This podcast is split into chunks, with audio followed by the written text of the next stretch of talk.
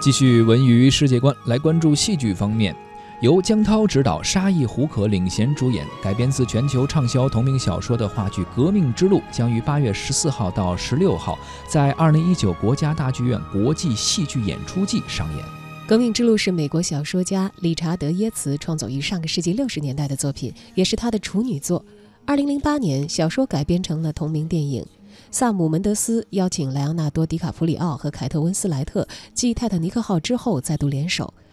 二人在电影当中的众多镜头，时至今日仍然是影迷心中的经典。而面对电影版的成功，这次在国家大剧院上演的戏剧版《革命之路》在改编上倍感压力。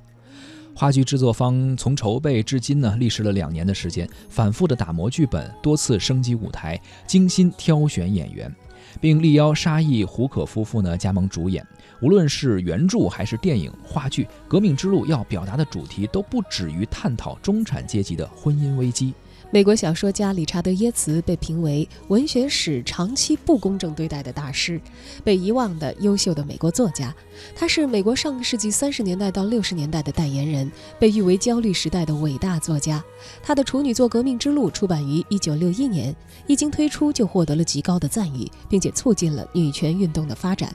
二零零五年，该作品被《时代周刊》评为百大英语经典小说之一。故事讲述了二十世纪五十年代美国一对中产阶级夫妇在精神的空虚和沉闷的生活当中，努力挣脱困境，却以悲剧告终的故事。